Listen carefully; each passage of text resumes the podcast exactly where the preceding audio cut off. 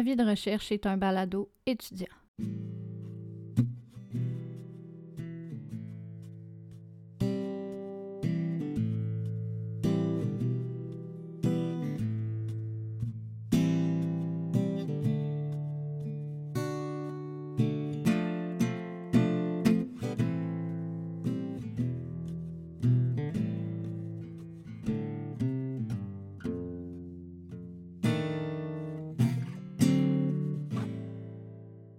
Bonjour à tous, bienvenue sur Avis de recherche, ton balado de crime véritable. Et aujourd'hui, on va se pencher sur trois cas. Je dis trois cas parce qu'en fait, j'avais comme envie de commencer une espèce de mini-série sur des cas de disparition irrésolus encore aujourd'hui dans une région donnée. Va savoir pourquoi euh, j'ai choisi la Mauricie. Donc, on va aborder trois cas dans nos trois épisodes. Au début, je voulais faire juste un gros épisode, vraiment super volumineux, mais je me suis rendu compte qu'en fait, euh, c'était peut-être pas la bonne approche afin que tout le monde puisse bien assimiler l'information parce qu'il y a vraiment beaucoup, beaucoup d'informations. Puis encore là, c'est des dispersions, donc euh, il y a des informations importantes que je vais nommer que, tu sais, peut-être que vous pourriez oublier. Puis en tout cas, il y a vraiment des informations pertinentes à ne pas oublier concernant ces personnes-là parce qu'ils sont toujours portés disparus, puis à tout moment, on peut les retrouver à tout moment. Vous pouvez, je sais pas moi, par exemple, vous pouvez les voir passer dans votre rue. C'est un exemple que je donne comme ça, bien évidemment. Mais euh, j'ai décidé de condenser ça, plutôt euh, diviser ça, pardon, en trois épisodes. Donc aujourd'hui, nous allons aborder le cas de Philippe Lajoie, disparu de la porcherie familiale à Yamachiche les circonstances de sa disparition sont très, très, très étranges.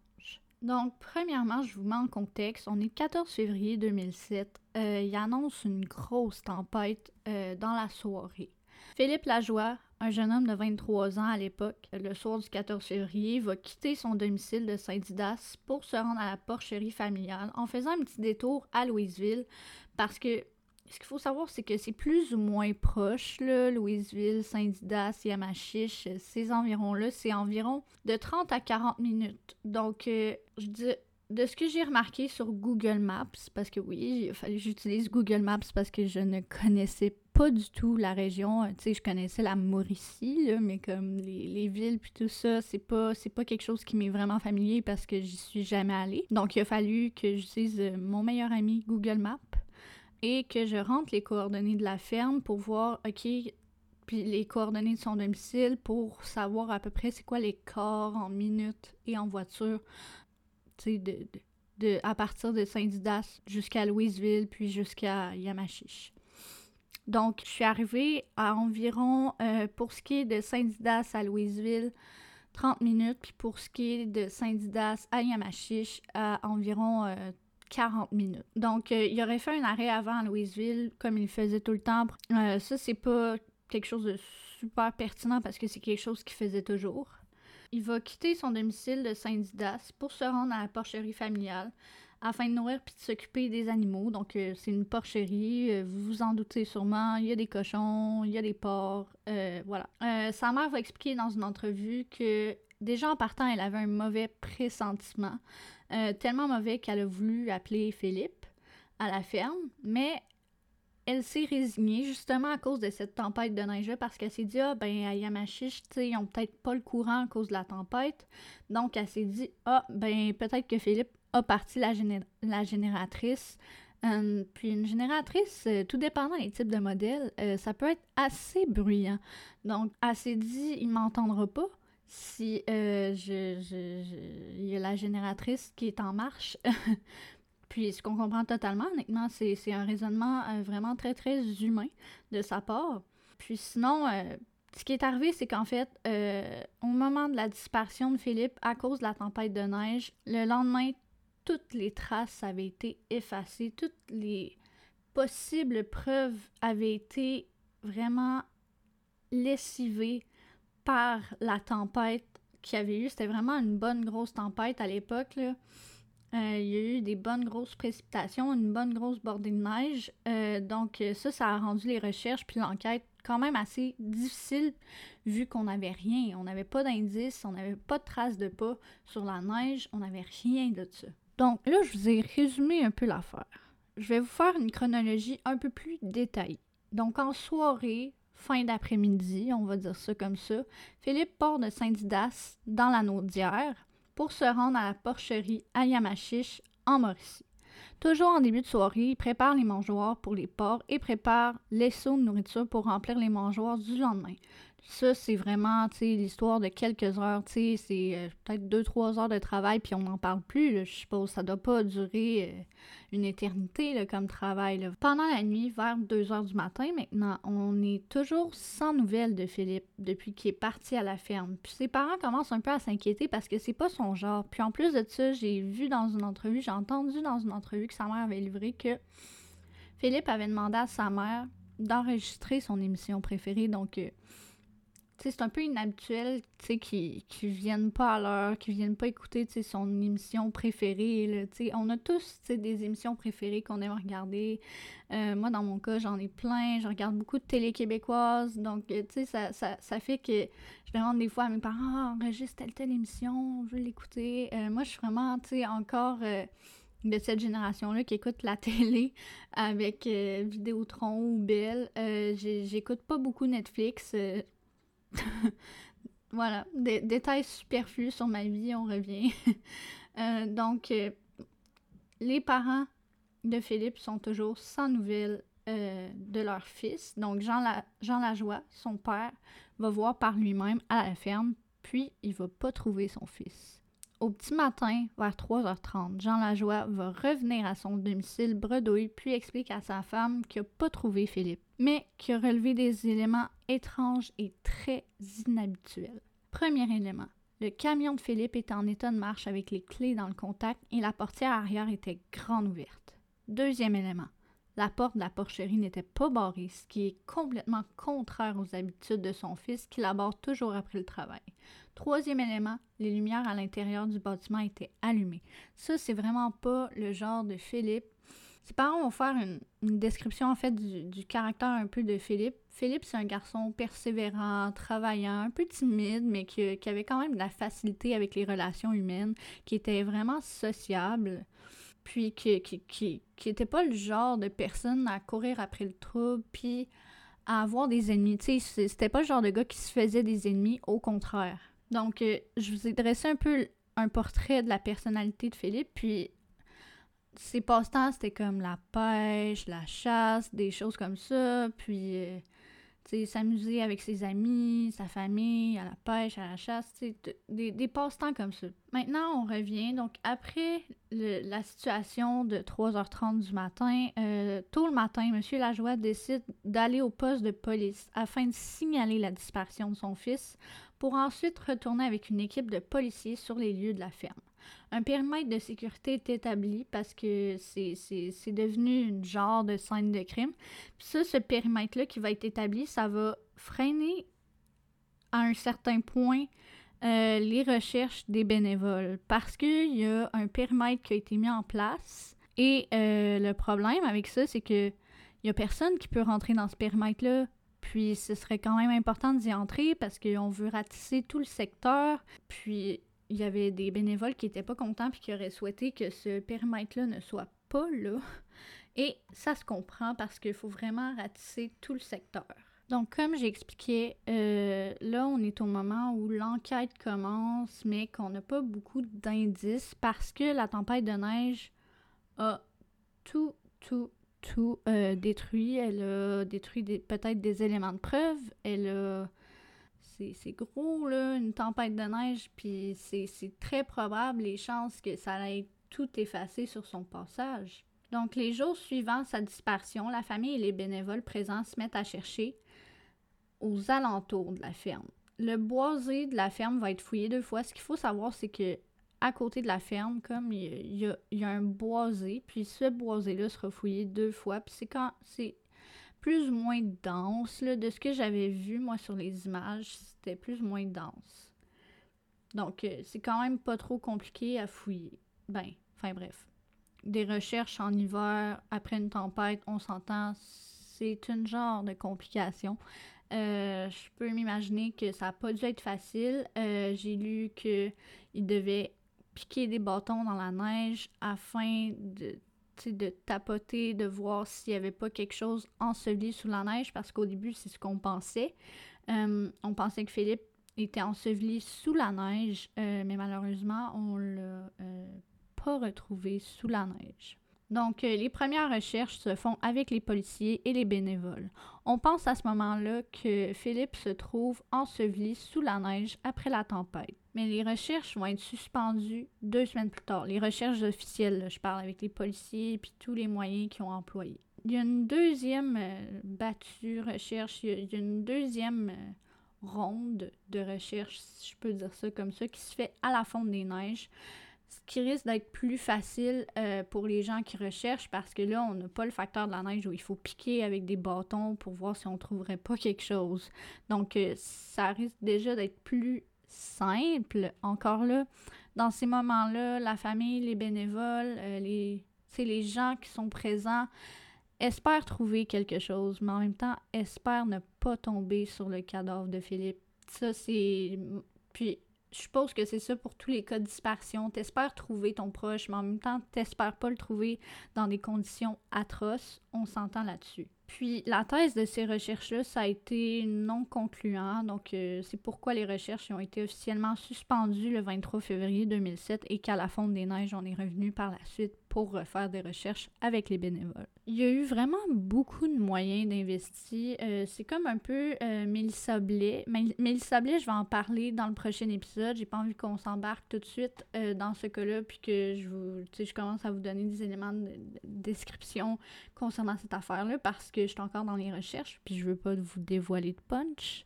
Comme un peu Mélissa Blais, il y a eu beaucoup de moyens pour les recherches. Il y a eu des recherches avec des bénévoles, des recherches avec des quatre roues, des hélicos, des chiens, des motoneiges, des skis de fond. Puis, on avait la présence de plus de 100 policiers, ce qui est quand même beaucoup pour ce genre d'enquête. Tout dépendant de la dispersion, des fois, t'as des policiers, t'en as quand même un bon nombre, des fois, t'en as pas beaucoup encore là, ça dépend vraiment des moyens de, chaque région, je pense. Puis concernant l'enquête, d'ailleurs, il y a plusieurs enquêteurs qui ont été affectés au dossier, mais on n'a toujours aucune trace de Philippe. L'enquête a permis d'éliminer plusieurs théories. L'accident, le malaise, le suicide, la fugue furent rayés de la liste des hypothèses. Une théorie retient l'attention, c'est l'acte criminel. Maintenant, je vais vous faire un résumé quand même assez bref, concis et précis de ce qui s'est passé. Ce soir-là, Philippe faisait son travail à la porcherie et il aurait eu le temps de tout faire avant sa disparition parce qu'on aurait retrouvé son uniforme de travail puis il aurait même préparé les tâches du lendemain. La tempête de neige a effacé toutes les traces qui auraient pu, aider en fait euh, aux recherches, qui auraient pu euh, nous donner un signe de vie de Philippe, qui aurait pu nous mettre sur une bonne piste. Parce que là, une piste, on en a une, c'est l'acte criminel, mais on sait toujours pas euh, c'est quoi le contexte de cet acte criminel-là, euh, c'était quoi le motif, on n'en a pas. Le 4x4 avait une porte arrière d'ouverte et la clé était dans le contact. Là, ça, ce que ça suppose, euh, ce que les experts en ont conclu, c'est que à la sortie de Philippe de la porcherie, quand il a probablement fini son travail ou il a dû vouloir aller se promener, aller faire un tour de la ferme, il a dû entendre quelque chose probablement. On suppose que c'est à sa sortie de la porcherie, entre sa sortie puis entre le moment où il voulait rentrer dans son dans son 4x4, dans son pick-up, qu'il se serait passé quelque chose. Euh, que quelqu'un serait venu euh, l'enlever, que quelqu'un serait venu l'agresser. Encore là, on ne sait pas qu'est-ce qui s'est passé en détail. Ce qu'on sait par contre, c'est que définitivement, euh, Philippe Lajoie est disparu et euh, on l'a toujours pas retrouvé. donc, c'est ça. Les experts supposent que c'est ce qui est arrivé. moi, je pense que c'est une bonne théorie, puis qu'ils sont sur la bonne piste.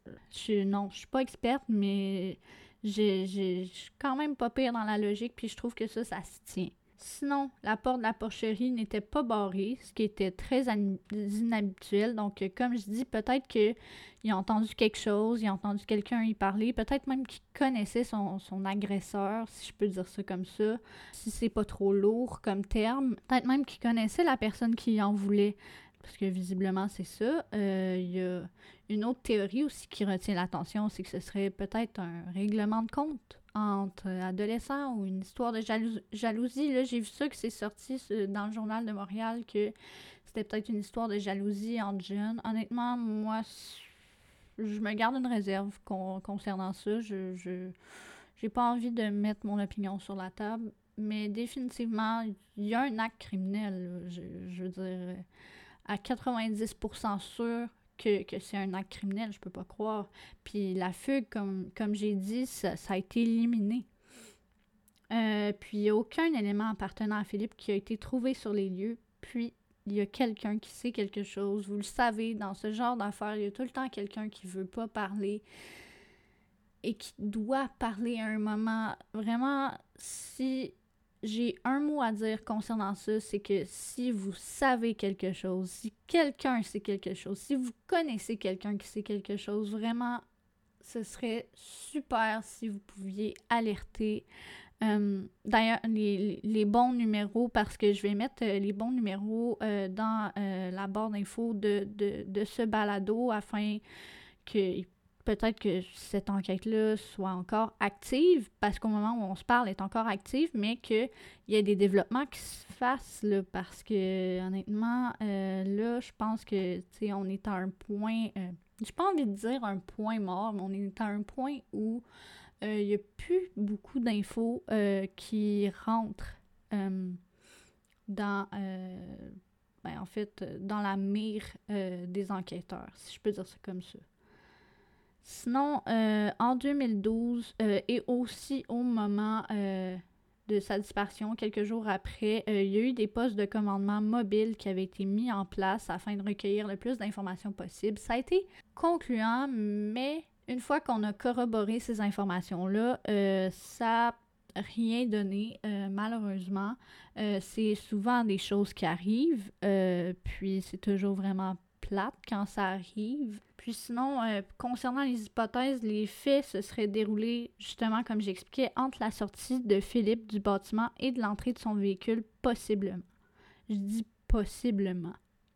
Mais justement, comme j'expliquais, il y a des experts qui sont penchés sur la question, puis euh, c'est ça qui est ressorti comme théorie la plus plausible, ce que je pense aussi. Donc, concernant les hypothèses, vraiment, là, bon, on sait que cette hypothèse-là est basée sur l'acte criminel. Donc, qu'est-ce qui aurait pu arriver si on fait une espèce de sous-hypothèse? J'ai envie de dire ça comme ça. Il y aurait pu avoir erreur sur la personne, donc euh, il y aurait pu avoir quelqu'un qui a agressé Philippe en pensant que c'était lui.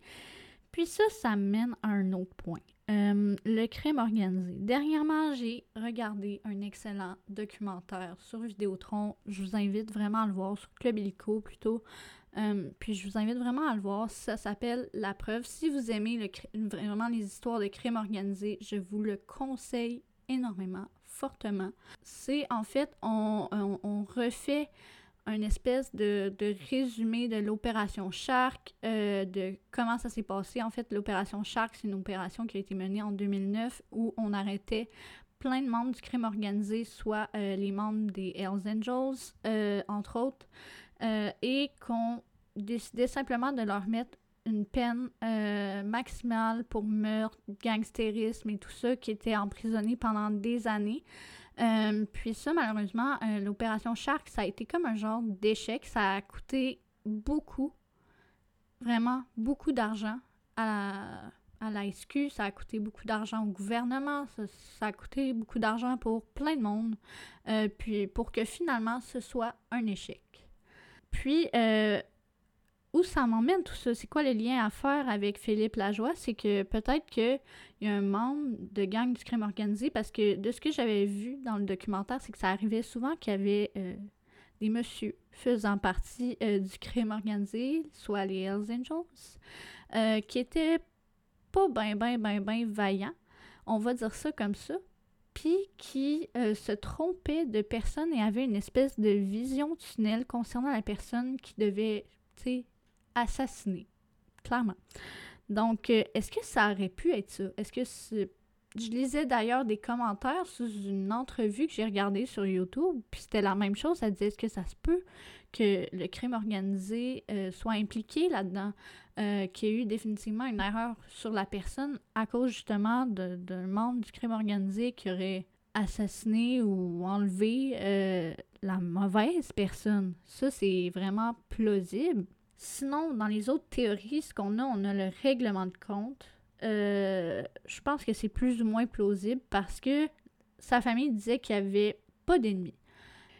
Il avait l'air très proche de sa famille. Puis je voyais la manière dont ses parents, euh, dont ses oncles, ses tantes en parlaient. Euh, puis on pouvait juste se dire qu'il était très proche puis que c'était une famille vraiment soudée. Sinon, si, si je continue, il y aurait l'enlèvement.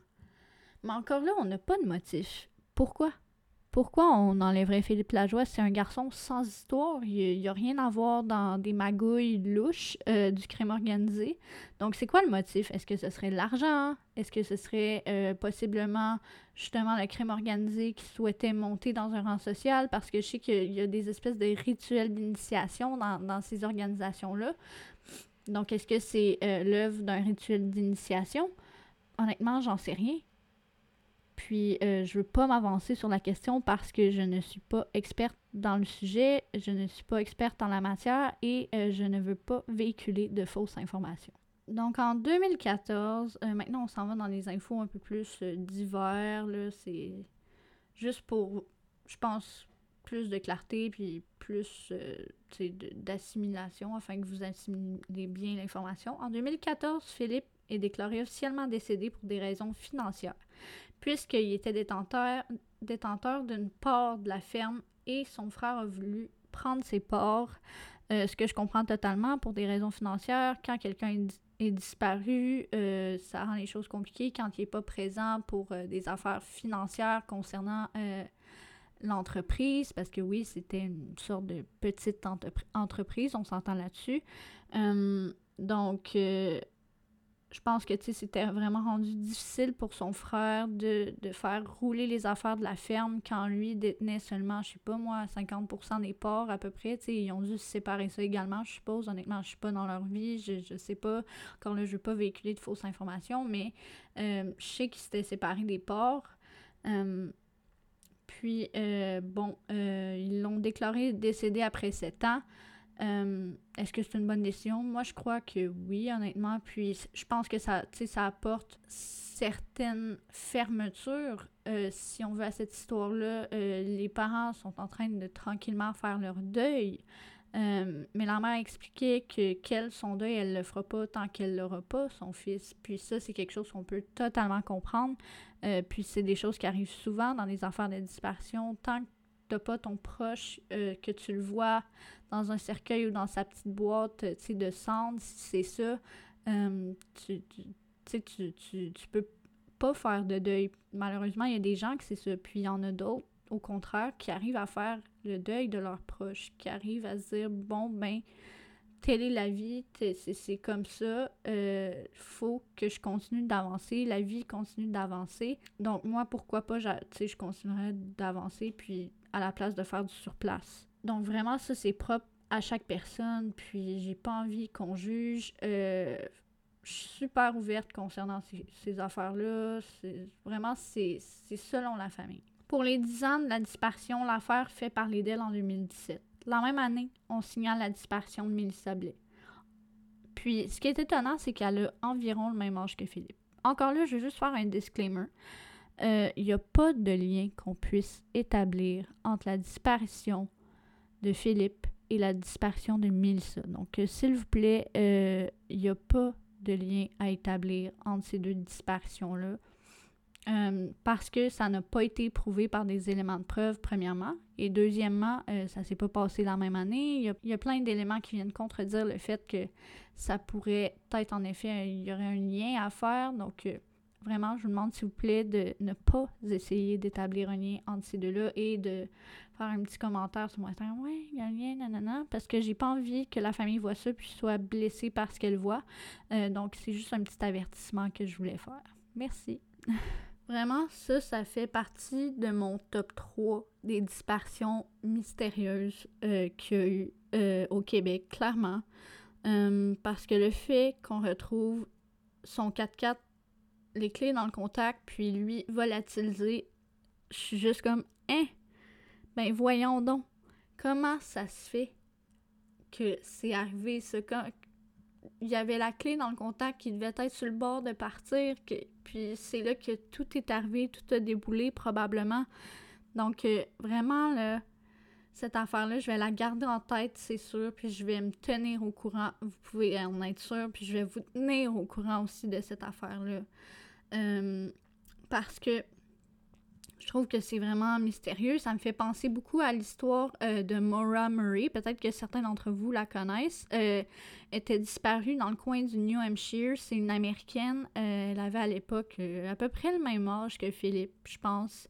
Sauf qu'elle, c'était un peu plus tôt. C'était comme 2004-2005, dans ces eaux-là.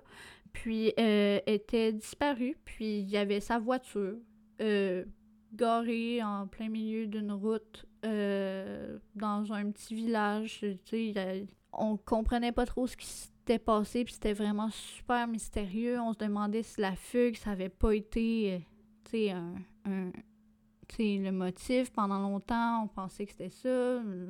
Puis là, les parents n'étaient pas d'accord avec cette version-là. En tout cas, ça m'a fait vraiment beaucoup penser à ça. Puis finalement, ils ont réalisé, en ce moment, je pense que cette affaire-là est sur le bord d'être résolue. Euh, parce que oui, ça aussi, c'est une affaire résolue, l'affaire Maura Murray. D'ailleurs, il y a d'excellents euh, balados qui ont été faits à ce sujet. Euh, je fais la promotion aussi d'autres balados.